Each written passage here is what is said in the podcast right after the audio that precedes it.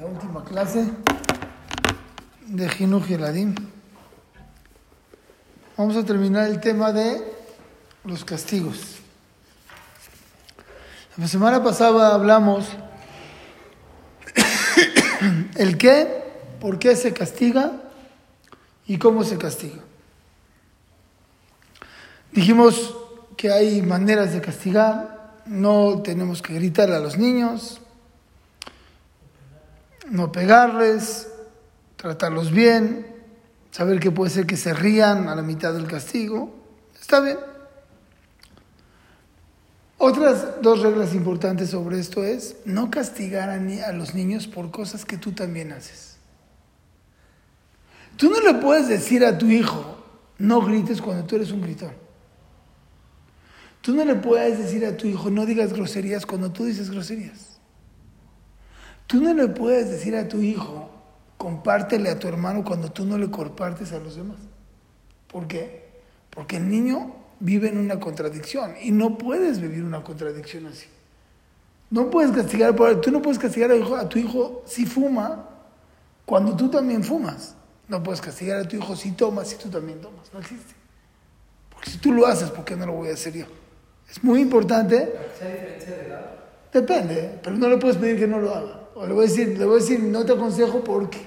Pero regañarlo, obvio, si, si fuma a los 10 años a lo mejor, pero si está en edad de fumar en edad de tomar, pues ya no puedes decirle que no. Y tienes que explicarle, pues, entonces, ¿por qué tú sí, pa? ¿Por qué tú sí? Si fumaste, por ejemplo. ¿Amé? Si fumaste y ves fotos, tú fumabas. Tienes razón, me arrepiento. Estoy, si ya no lo haces, me arrepiento, estuve mal y no quiero que tú pases lo mismo. Pero si tú sigues fumando, Shema Israel, ¿me entiendes? Muy bien. Otra cosa, después de castigar al niño, ¿qué tienes que hacer? Abrazarlo. Está escrito, cuando se destruyó el Betamigdash, ustedes saben que en el, en el Betamigdash, en el Kodesh HaKodashim, estaban los querubín y depende, si los judíos se portaban bien, se veían unos a los otros. Si los judíos se veían mal, se, se, se, portaban mal, se volteaban. Cuando se subió el Betamidash, ¿cómo tenían que estar? Volteados. Está escrito en la Gemara, cuando sacaron el Aarón, estaban abrazados. ¿Cómo puede ser? ¿Cómo puede ser que estén abrazados? El tiempo que más Hashem estaba enojado con nosotros es en el tiempo del Betamidash. Respuesta. Ya te castigué. Soy tu amigo. No pasa nada. ¿Ya recibiste mi regaño? Te abrazo. Dice el Jobat el inconscientemente, ¿quién le enseña a los hijos ser vengativo y rencoroso? Los papás. Ah, ¿me hiciste eso? No te hablo dos días. Entonces le enseñas a ser rencoroso. Los niños no son rencorosos. No, la mamá lo tiene que abrazar. Claro, soy tu amigo, no pasó nada. Vamos a jugar. Ya pasó el castigo, ahora ya soy tu amigo, no pasó nada. ¿Cómo se logra eso?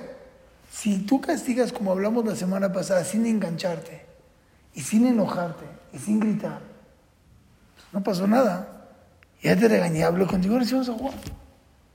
Ahora sí vamos a jugar. Y el niño se va a poner muy chip y no importa. Los niños no son rencorosos por naturaleza. Pueden ver de repente dos niños que se pelearon fuertísimo. A los cinco minutos están jugando juntos. Tú le metes a tus hijos ser rencorosos. Para nada. Te hizo algo, te pegó tu hijo. No, a mami no se le pega de ninguna manera. ¿Y qué haces? Ya, ahora sí lo abrazas, no pasa nada.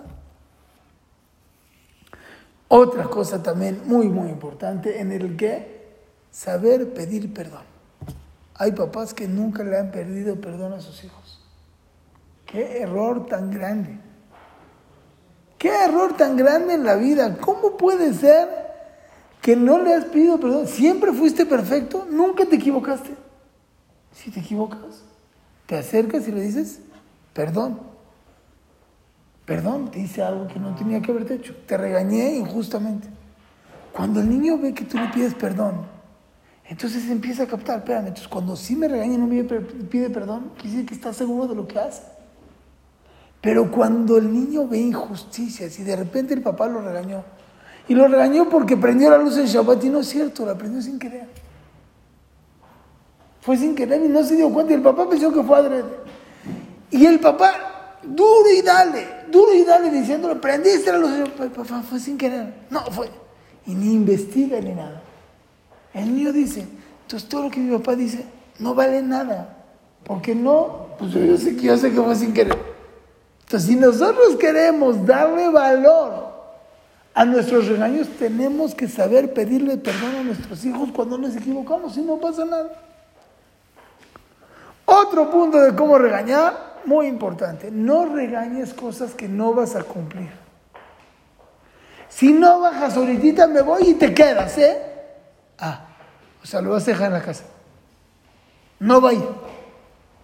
No seas mentiroso. No, no, aunque no bajes, sí lo vas a llevar. No puedes tú decirle a tu hijo, el que no está listo en 10 minutos, me voy y lo dejo, porque no es cierto, no lo vas a cumplir. O te vas a ir de viaje. Sí, ya le dijiste, tan emocionados tus hijos. Si no comes, no vas al viaje. Ah, entonces, ¿qué le vas a hacer al boleto? ¿Qué le vas a hacer? ¿Lo vas a tirar? No lo vas a tirar.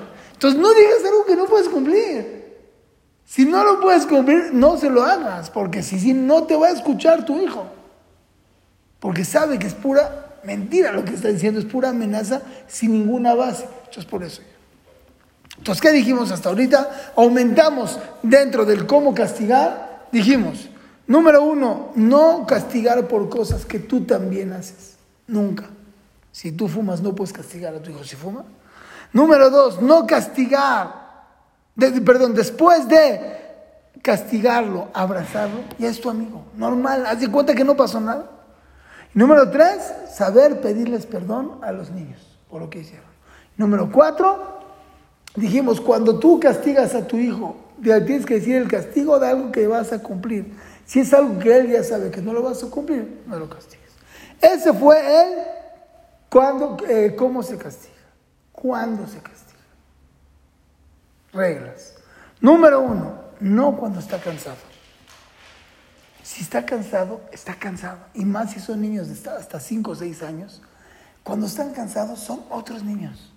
No los puedes castigar. Déjalo que se duerma y se le va a pasar. Yo siempre digo, hay un mito que las parejas no se vayan a dormir peleadas. De verdad, de verdad, sí tiene muchas cosas buenas eso, pero las peleas que se arman por eso. Muchas veces dile a tu esposa, vamos a dormirnos, mañana platicamos. Y vas a ver que mañana no hay lo que platicar. Ya se bajó, no pasa nada. No pasa nada decirte a dormir así, porque si tú lo regañas en el momento que él está cansado, no lo vas a lograr. O si él está enojado, está pataleando, y lo regañas en ese momento, les aseguro que no te va a hacer caso. ¿Por qué? Porque él está ahorita en, otro, en otra dimensión, está ahorita en su enojo. Entonces, ahorita me hace, te va a hacer así. Y no lo va a hacer porque está enojado. Entonces te vas a esperar a que se le baje, a que se te baje a ti. Y ahora sí lo vas a regañar. Perfecto. O sea, ya no conviene castigar si hizo algo cuando estaba cansado. No, no, el otro día le vas a decir. Sí, sí, al otro día depende de qué edad, pero si el otro día él entiende lo que hizo ayer, se lo va a decir. No nos gusta que reacciones de esa manera. Pero en el momento que está reaccionando, ¿qué vas a ganar? No vas a ganar nada. Pero no, le dices nada, o sea, no lo castigas, pero le, No está bien que sea así, no, sí, pero no castigar, no gritar, sí, no. Pero, pero, pero cuando lo está haciendo, hace cuando que está saliendo a la pared. Está saliendo a la pared. ¿Por qué? Yo de momento no está en pleno berrinche, no sé si Muy bien. Tú, él tiene, no, muy bien, tienes razón. Y yo eh, te lo he llevado también a cabo en mi casa. Berrinches no me haces. ¿Qué decir? Si se tira al piso, eso, muy bien. Por ejemplo, yo en mi casa igual. Si se tira al piso, te paras del piso. A mí al piso no te, no, no te tiras, parado. ¿Quieres llorar? Llora lo que quieras, allá. Pero ahorita castigarlo porque hizo algo. En el momento que esté enojado, no vas a lograr controlarlo. Le puedes enseñar cómo hacer su berrinche. Lo metes al cuarto. Mi vida, cuando te calmes sales. Pero en ese momento regañarlo, castigarlo, no te va a escuchar. Porque él está en su enojo. Déjalo enojarse. Cuando se le baje, ahora sí le dices, mi vida, no actuaste bien. Hiciste esto mal y tienes que cambiar. Pero si lo dices en el momento que está enojado, no. ¿Hablar ahorita de tipos de castigo o qué? Sí, tengo cuatro tipos de castigos. Muy bien. Entonces dijimos, ¿cuándo? No cuando está cansado. No cuando sabes que no te va a escuchar. Otro, ese ya no veo bien. Ah, otro es inteligente. Vean tan precioso esto. A ver, vas a ir a un paseo. Y en la casa hizo algo feo tu hijo. Algo que no está bien. Si tú lo regañas, todo tu paseo, ¿sabes cómo va a estar? Amolado. Entonces, por ti, ahí no por tu hijo, por ti, no lo regañes, te va a molar tu paseo. Espérate en la noche y le dices. Pero no le digas en ese momento porque se va a molar tu paseo. O de repente estás en la mesa de Shabbat. La mesa de Shabbat es una situación, un una, un ambiente padre, cómodo, contento. ¿Le vas a regañar ahí? Todos los de la mesa se van a poner y se va a hacer tensa la situación. No regañes. Yo me acuerdo una vez, hace muchos años, Pero no puede ocasionar que él crea que lo que está haciendo está, no tiene consecuencia. depende. Si no le dijiste ya te esperé, se te fue, no. Pero en la noche no pasa nada. Lo hablas, oyes, mira, ve, en la mañana hiciste algo, no te quería regañar antes de la mesa de Shabbat para no arruinar todo nuestro Shabbat. Pero la verdad no está correcto que hagas esto. Perfecto. Al revés, va a decir mi papá, bien, bien que me respetaste. ¿Me entiendes? Se va a la escuela todo emocionado porque tiene su mesiva y en ese día llegó y le dijo a su mamá, eres una mala. Y tú escuchaste. Si tú en ese momento lo regañas, le amolaste a su mesiva. Le amolaste su cumpleaños. Hay gente que le ha amolado a su hijo. Lleva un año esperando el cumpleaños. El día del cumpleaños hizo algo que no está bien, lo regaña y ya se le amoló el cumpleaños. Sé inteligente. No eches a perder las cosas que tienes, la puedes pasar bien y después le vas a decir, "Besat Hashem, hay mucho tiempo para hablar con los niños. ¿Sí o no? Igual, no en Shabbat. Shabbat muchas veces se te amuela todo tu Shabbat, no hacer. Perfecto. Ese es el cuándo. ¿Dónde? ¿Dónde se regaña a los hijos? Nunca, nunca delante de los demás. De los demás. Nunca. ¿Por qué? ¿Mandé? Ni sus hermanos, ni de tus papás, ni de tus suegros, ni de sus amigos. Nada. Cualquier cosa, lo llevas al cuarto. ¿Qué está pasando contigo? Acuérdense que estamos hablando que no estás enojado y no, estás, no te enganchaste. Tú estás tranquilo, le doblas la edad, tú estás sereno. Sí, papá con mamá no pasa nada, pues somos los que estamos educando. Pero no delante de los, muchas veces de los, de los hermanos los regañamos y se avergüenza. ¿Por qué? Pero aunque les esté faltando respeto. Oh, si le afañó, vamos a ver, si uno dañó al otro, molestó al otro, ahí que vea el otro que lo estás defendiendo, no pasó nada. Pero también depende de la intensidad del regaño. Cuando lo vas a regañar fuerte, vamos al cuarto. Cuando tú le dices al niño, vamos al cuarto, ya ahí, ya se le cayeron los pantalones. Ya está temblando. Ya la mayoría del regaño ya está hecho. Te sientas y hablas con él. Y ya. Depende de qué regaño, entonces. Si es una llamada de atención, no todo ha sido parte Sí, no, obvio. Si es algo que no pasa, no se va a avergonzar, no pasa nada. No, no sigas ahí, está molestando. No le pegues, eso no pasa nada. Pero cuando es un regaño que lo vas a regañar, vas a tomarle una, vas a- una represalia, vas a hacer un castigo, lo que sea. ¿Por qué delante de la gente? ¿Por qué, todo- por qué se tenía que avergonzar delante de los demás? Dice el Sefer Ajinuj, el isur de avergonzar, la prohibición de avergonzar, también aplica con los hijos. A menos que lo hagas para educar. Hay veces que hizo algo muy grande delante de todos, entonces tenemos que hacerlo para que él aprenda que también tiene una consecuencia fuerte. Pero no, casi no pasan esas cosas. Ahora sí, ¿cómo se castiga? Cuatro tipos de castigos. El castigo normal, el regaño normal que se tiene que hacer. Como dijimos, lo llevas al cuarto, te sientas, tú bien serio, serio, serio. ¿Qué está pasando? Habla. Es que- No, mi vida, no entiendo. Habla tranquilo. Tranquilízate, te espero. Empieza a hablar y a la mitad me digo, no, no te estoy entendiendo. Quiero que hables bien, normal. Es que así, así, así, así. Ah, entonces tú dices que empezó tu hermano a molestarte. ¿Segura? Bueno, no, yo la vi y empecé. Entonces tú empezaste. Tú empezaste. ¿Cómo lo vamos a arreglar? Tú dime. No, ya no lo vuelvo a hacer. Confío en ti, ¿verdad? No quiero que esto vuelva a pasar. Pero normalmente no pasa eso. ¿Mande? Normalmente no se echa la culpa. Depende cómo tú lo orillas. ¿Me entiendes? Tú lo puedes orillar a que él te diga todo, pero él lo va sacando. Cuando él te lo saca, no quiero que esto vuelva a pasar. ¿Está bien? Perfecto. Shalom, acabaste tu regaño. Y va a funcionar. Eso es niños más o menos de 5 o 6 años, ya con eso. A veces no te entienden con eso. Mi rey, veo que estás repitiendo las cosas. Por lo tanto, no me alcanza con que tú me digas que no. Te tengo que dar una sanción. Antes te compraba un sobrecito de las estampas de americano. Esta semana no vas a tener tus estampas. Por, porque es la única manera que te puedo enseñar que es delicado lo que estás haciendo. Perfecto. Entonces, uno hablaste, dos, le quitaste. Cuando hay más fuerte, repitió, mira, y dime cómo tú vas a. Tú dime. No, papá, pues ya, no sé, como tú quieras. Bueno, dime tú. Tú dime algo que sientas que te va a ayudar en tu vida. No podemos seguir así, así no podemos seguir. Tú sereno y no subiste el tono.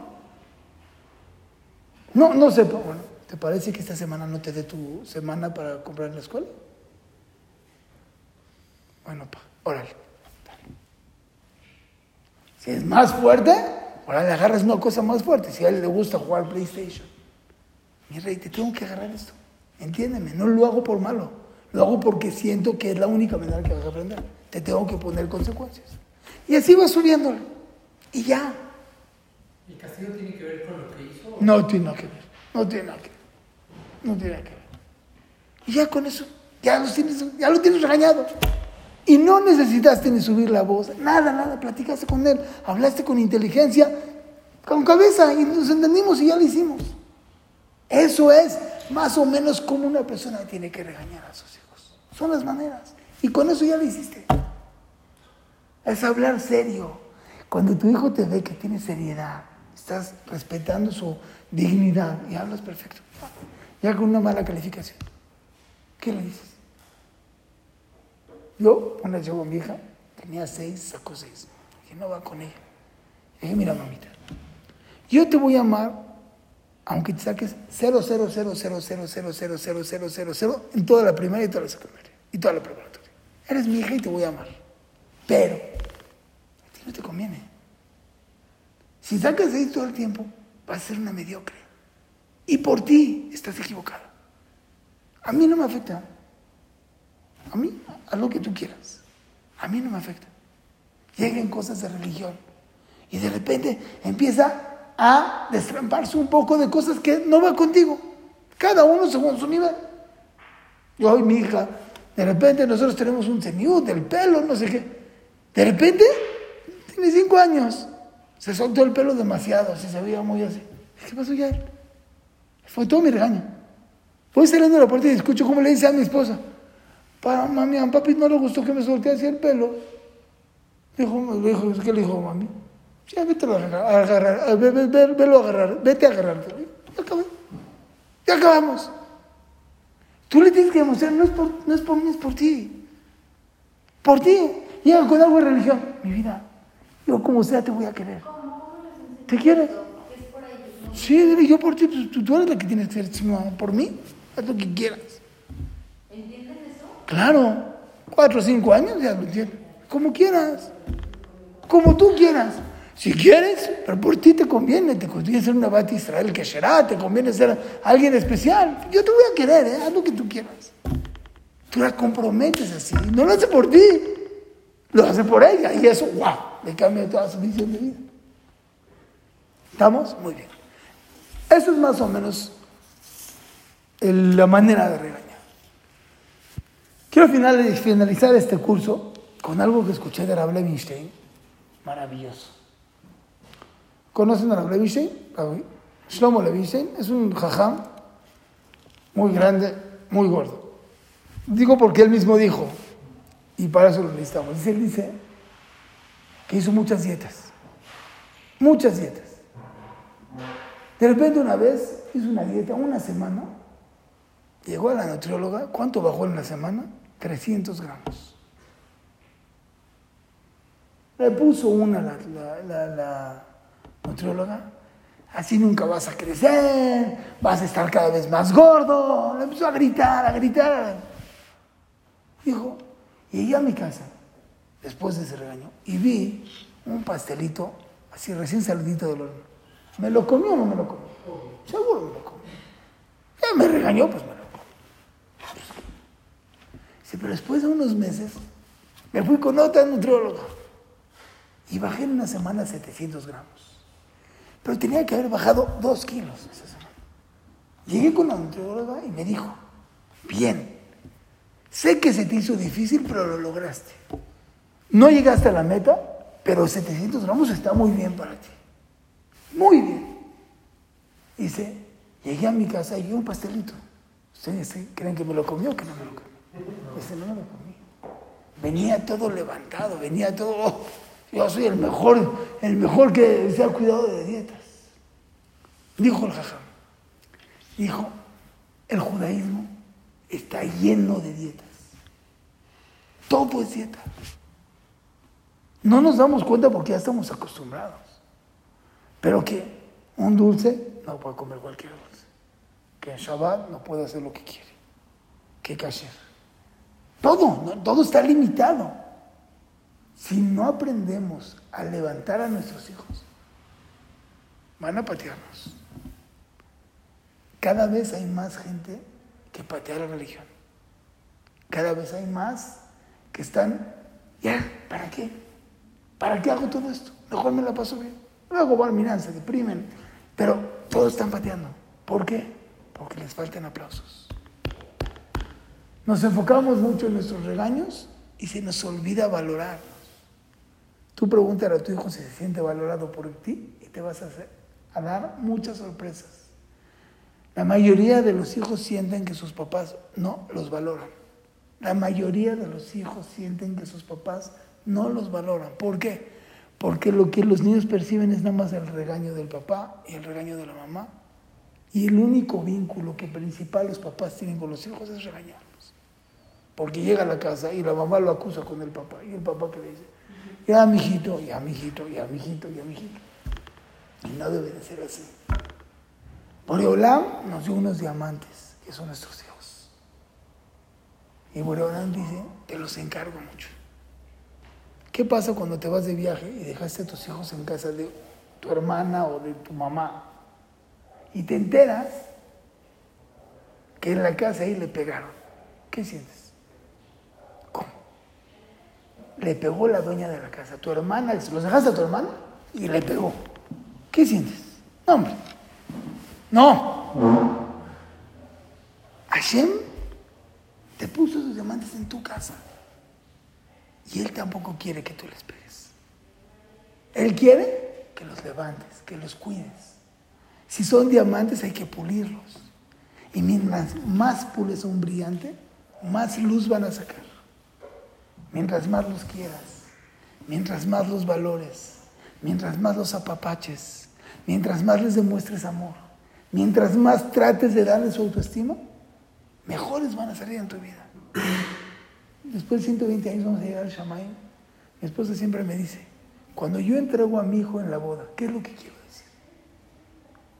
Quiero llegar a la boda de mi hijo y decir, misión cumplida. Hice lo que tenía que haber hecho. Si llego a la boda diciendo, misión cumplida, ya estoy feliz. Porque hice un buen trabajo. Pero muchas mamás llegan a la jupa no diciendo misión cumplida. Llegan peleadas con sus hijas llegan decepcionadas de sus hijas. Estuvo una vez en una boda, el papá del novio se tuvo que emborrachar para disfrutar la boda, porque estaba totalmente el hijo en otro camino que el, que, del, que él quería. Tomó, tomó, tomó. No, te, no podemos ser esos papás. Hashem va a pedir de nosotros que sacamos esos diamantes. El que siembra manzanas, saca manzanas. El que siembra chilacayotes, salen chilacayotes. Si tú siembras amor en tus hijos, van a salir niños buenos. Si tú siembras odio, pesimismo, coraje, no van a salir bien tus hijos. De ti depende. De nosotros depende que nuestros hijos salgan bien. Obvio, cuidando a los amigos, porque ahorita con amigos todo puede pasar, pero de nosotros depende.